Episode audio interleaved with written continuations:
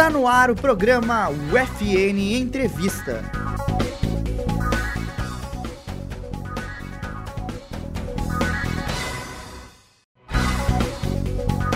Olá, seja bem-vindo e bem-vinda ao UFN Entrevista, o programa que você acompanha todas as quartas-feiras, às 4 horas da tarde, na Rádio Web UFN. Eu sou Patrício de Freitas.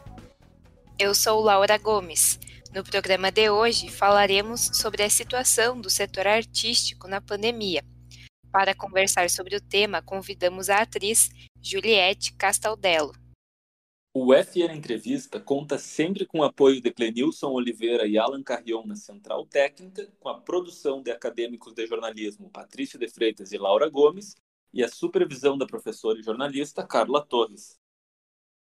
Boa tarde, Juliette. Seja bem-vinda à Rádio Web UFN. Boa tarde, muito obrigada pelo convite e pelas boas-vindas. Juliette, tu poderia nos contar a história do teatro, por que não? Olha, poderia, talvez eu leve uma hora e meia. Não, brincadeira. É, uh, o Teatro Por Que Não tá. Vou resumir, tá? O Teatro Por Que Não é um grupo aqui de Santa Maria, do qual faço parte desde a fundação. É, somos eu e mais seis pessoas.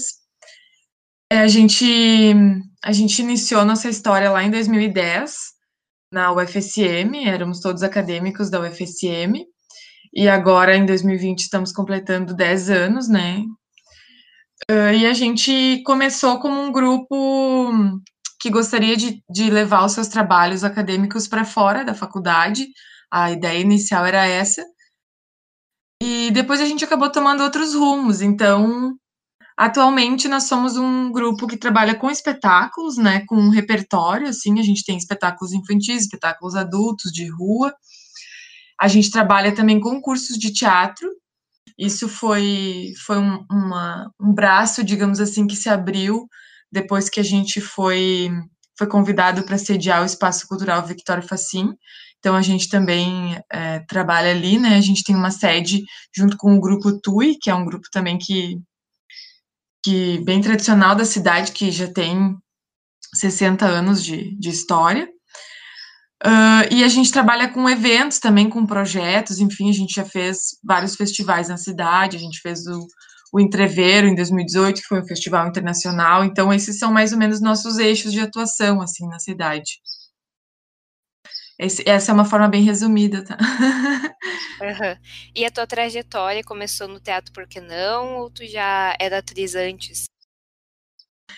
Eu sempre tive vontade de trabalhar com teatro, assim, desde que eu me lembro, desde que eu era criança.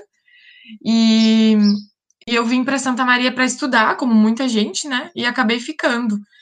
E conheci os meus colegas do Por que não na, na universidade, na UFSM. Eu me formei em 2010, exatamente no ano em que o grupo se, se consolidou, assim, se, se criou, na verdade, né? E, e, eu sempre quis trabalhar, assim, com um grupo de teatro, com... Enfim, mais essa área, assim, mesmo do teatro e tal, porque, enfim, a nossa área é um pouco...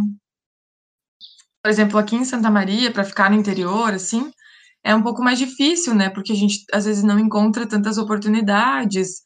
Uh, falando mais se eu, se eu tivesse sozinha e tal, né? E daí eu, a gente criou o grupo e, e seguiu trabalhando, então foi, foi uma oportunidade também de eu, de eu seguir depois, depois que eu terminei o curso. Uh, mas é isso, assim, a maioria da minha trajetória se deu no porquê não, né? Porque, no fim das contas, já fazem 10 anos e foi o lugar que eu mais trabalhei com teatro, as pessoas com as quais eu mais trabalhei, então é, é mais ou menos isso. E qual é o principal eixo de atuação do grupo Por que Não? São peças de teatro, assim, no teatro, ou participações em escolas, festivais, ou vocês fazem tudo isso? A gente faz tudo isso, na verdade, porque, enfim, a gente precisa trabalhar em vários eixos. Então, a gente trabalha com teatro adulto, a gente trabalha com teatro de rua, que também vai para as escolas, e a gente trabalha com teatro infantil mais especificamente também. Então, a gente acaba a gente acaba indo para tudo que é lado, assim, né, na medida do possível e do viável. Uh, mas as escolas são as, as escolas são um público que a gente tem ido cada vez mais. Agora não, obviamente, em função da pandemia, né? Mas até o ano passado, é, a gente tem, a gente estava trabalhando bastante com escolas por causa dos projetos também, né? A gente trabalha bastante com projetos da LIC, que é a Lei de Incentivo Municipal. Então a gente acaba indo bastante para as escolas, assim, é um trabalho bem legal para ser desenvolvido, né? Uh, ou também as escolas vão ali na nossa sede, isso também acontece bastante em alguns projetos. Tô falando tudo isso antes da pandemia, né? uh, então a gente recebia público escolar ali e tudo mais, então, uh, enfim, a gente, a gente trabalha com esse, com esse eixo da escola, a gente trabalha com, com projetos e a gente trabalha com apresentações independentes também, então meio que, que para tudo que é lado, assim. Hum. Perfeito. E agora em 2020 o grupo está completando 10 anos, né? Como é que estava a programação de vocês antes da pandemia para esse ano que 10 anos de aniversário? E o que, que mudou com a pandemia? Assim, virou tudo de cabeça para baixo, né? É, então. É. Bom, nós começamos o ano fazendo uma comemoração dos 10 anos do Teatro Porque Não na Concha Acústica, iniciando um projeto no no dia 1 de março. Uh, então o clima era aquele, assim, muitas pessoas, muita comemoração. A gente apresentou nosso espetáculo de rua lá na Concha e lotou a Concha. É, foi um dia assim memorável. E depois veio toda a pandemia. Então, enfim, aquela era a abertura de um projeto. A gente tinha um projeto chamado Teatro Porque Não Comemora, que ia apresentar esse espetáculo Amores aos Montes, que é nosso espetáculo de rua, em lugares públicos de Santa Maria e em escolas. Uh, e depois a segunda etapa do projeto era apresentar nosso espetáculo novo, que teria sido criado durante esse ano e teria estreado provavelmente no início do segundo semestre desse ano.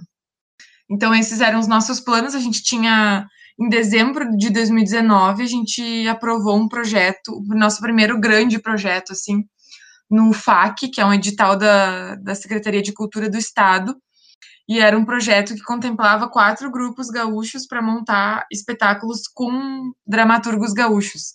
E a gente escreveu um projeto uh, com um texto do Caio Fernando Abreu, que é Pode Ser Que Seja Só o Leiteiro Lá Fora, e esse seria nossa, nosso espetáculo comemorativo dos 10 anos, né? A ideia era fazer essa montagem em comemoração aos 10 anos, além dos outros projetos e das outras comemorações. Uh, com a pandemia, enfim, obviamente, tudo foi suspenso, né? No nosso trabalho, não tem o que não tenha sido atingido, né? Porque a gente trabalha diretamente com o público, tanto nos espetáculos quanto nas aulas, e os próprios ensaios, né? Por exemplo, os ensaios desse espetáculo são sete atores, uh, enfim, a gente chega perto e toca, enfim, né? É, é mais difícil, assim, pensar em isso, assim, na pandemia. Então, a gente suspendeu tudo, os próprios editais foram suspensos, né? Uh, primeiro foi suspenso por 60 dias e depois foi suspendendo mais e tal, né? A gente a gente também teria os cursos de teatro, né, que a gente dá aula para montagens, que são alunos mais avançados, e cursos livres, que são para aulas para iniciantes, para quem nunca teve experiência, que também foram bem atingidos né, as aulas para iniciantes a gente só concluiu com as pessoas que a gente tinha começado, mas a gente acabou não abrindo mais turmas, só aulas individuais em função dessa, dessa questão da pandemia. E as aulas para as nossas montagens de adultos e de adolescentes a gente seguiu online por um bom tempo e depois acabou adaptando para alguns uh, uh, vídeos, né? Enfim, a gente está tá gravando com os alunos alguns vídeos para finalizar o ano. Então foi mais ou menos isso, assim, foi, foi bem confuso, né, principalmente no começo, porque a gente não tinha muita previsão, assim, né, do que, que ia acontecer, a gente não tem, né, na verdade, mas a gente não estava acostumado, assim, com isso. E acabou que a gente teve que, que suspender a maior parte das atividades e encontrar novas formas de, de seguir, assim. Então, a gente adaptou esses projetos, né, e a gente acabou criando um novo espetáculo que não estava nem de longe nos planos, que foi um espetáculo online, né? Uh, chamado Isso Não É um Espetáculo. Tinha justamente essa brincadeira de, de não ser teatro, porque era online, era um, um, a gente chamava de um experimento teatral online, que a gente fazia pelo Zoom. Uh, e, e, ficou em cartaz desde julho, agosto, setembro, outubro. As últimas apresentações foram em outubro, se não me engano. Foi uma experiência muito diferente de tudo que já tinha acontecido com a gente.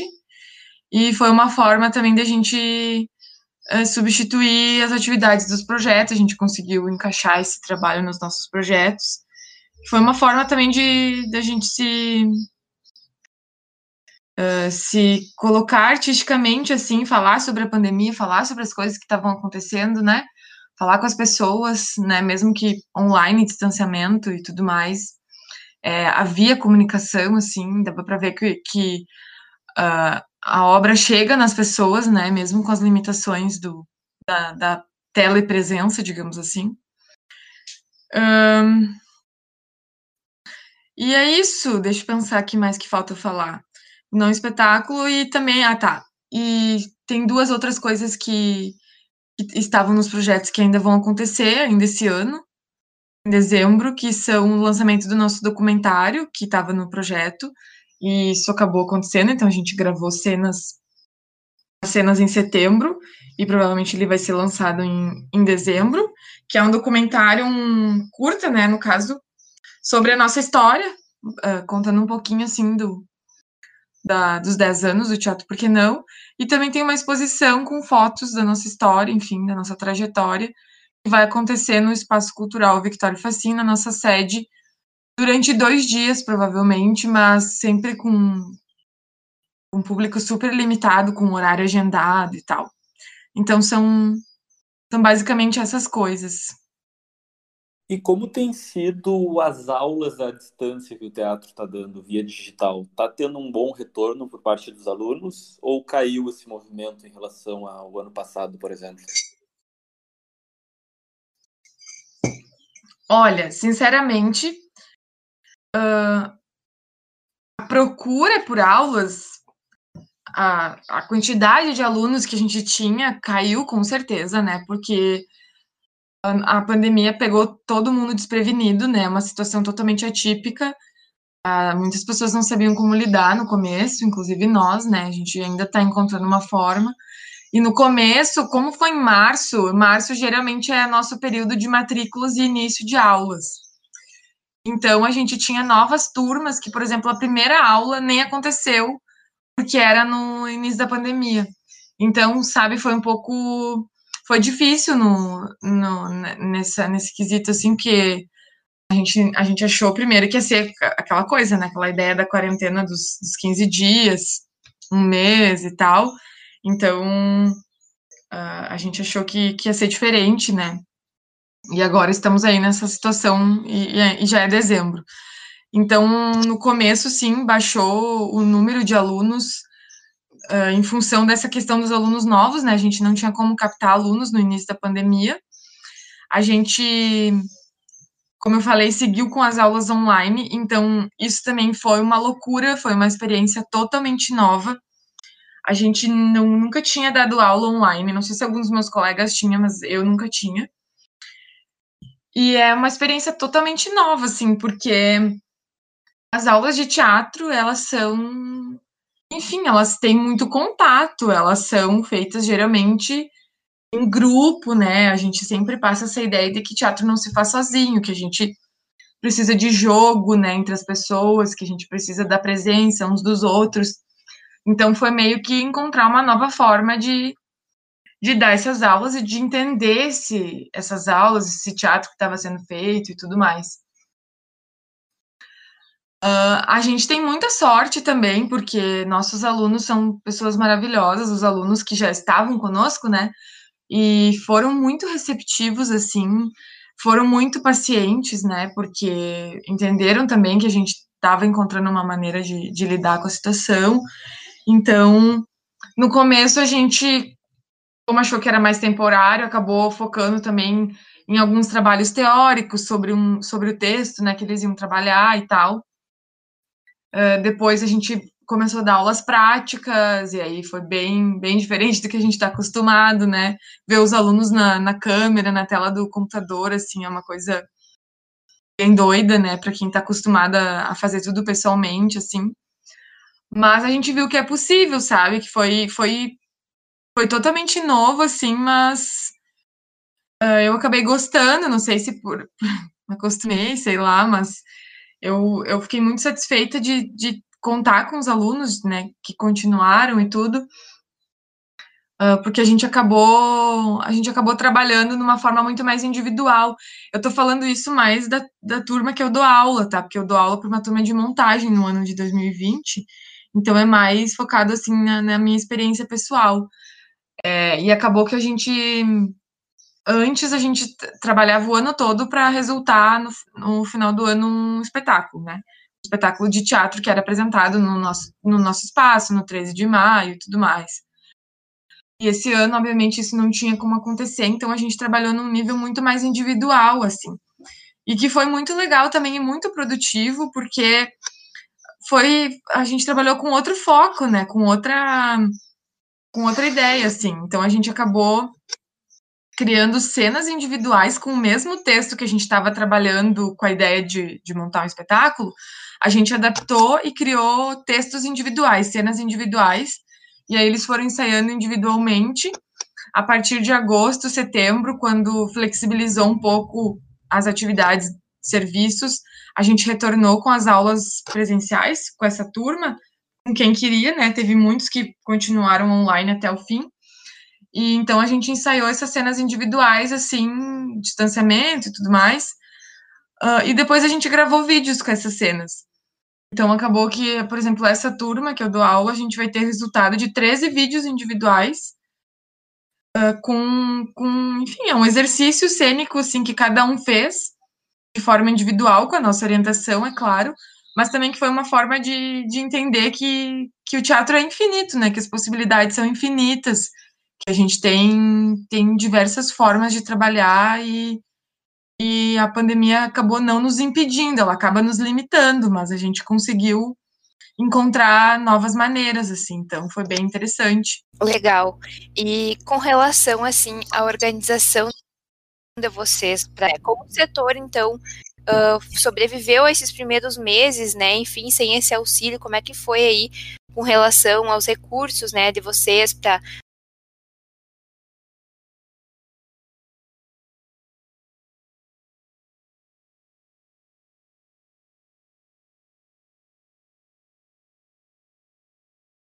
fazerem essas ativações aí, né?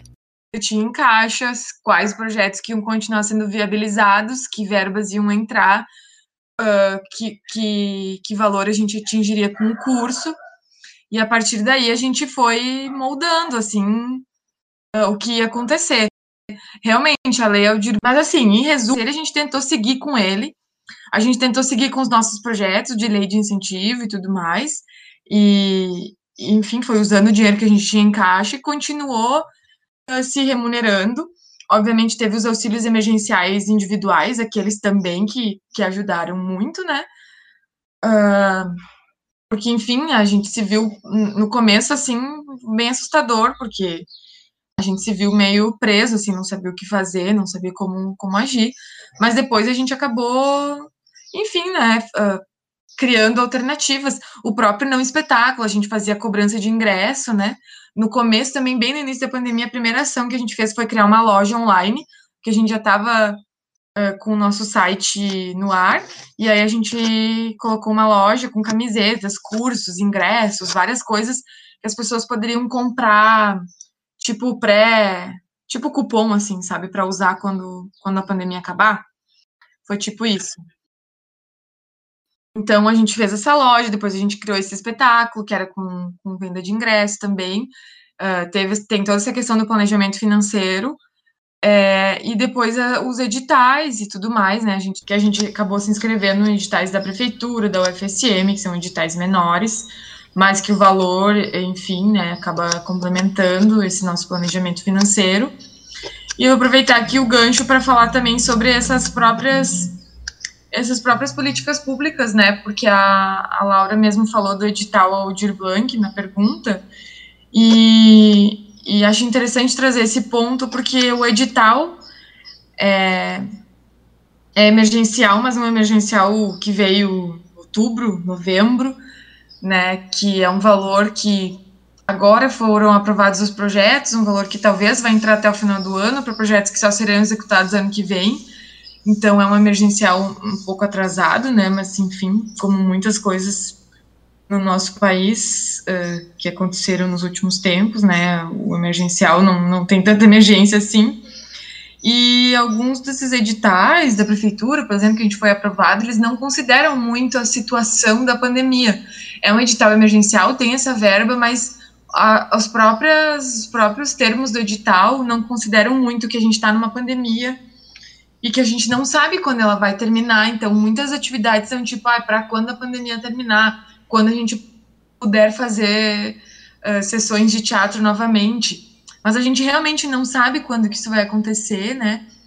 É, a, gente, a gente vive numa constante dúvida, né, do, do, que, que vai acontecer, de como que vai ser, e acho que a gente, nós artistas, setor artístico e, e, e as pessoas da, que fazem a cultura, né, no, na, no próprio poder público e tudo mais, é, tem, que, tem que considerar isso, né, tem que trazer essa discussão, assim, de de como que a, que a arte dialoga, né? Como que a gente vai, vai conseguir continuar nosso trabalho nessa nesse novo normal, assim, nessa nessa ideia do distanciamento e tudo mais, porque o nosso trabalho ele necessita de aglomeração de pessoas, né?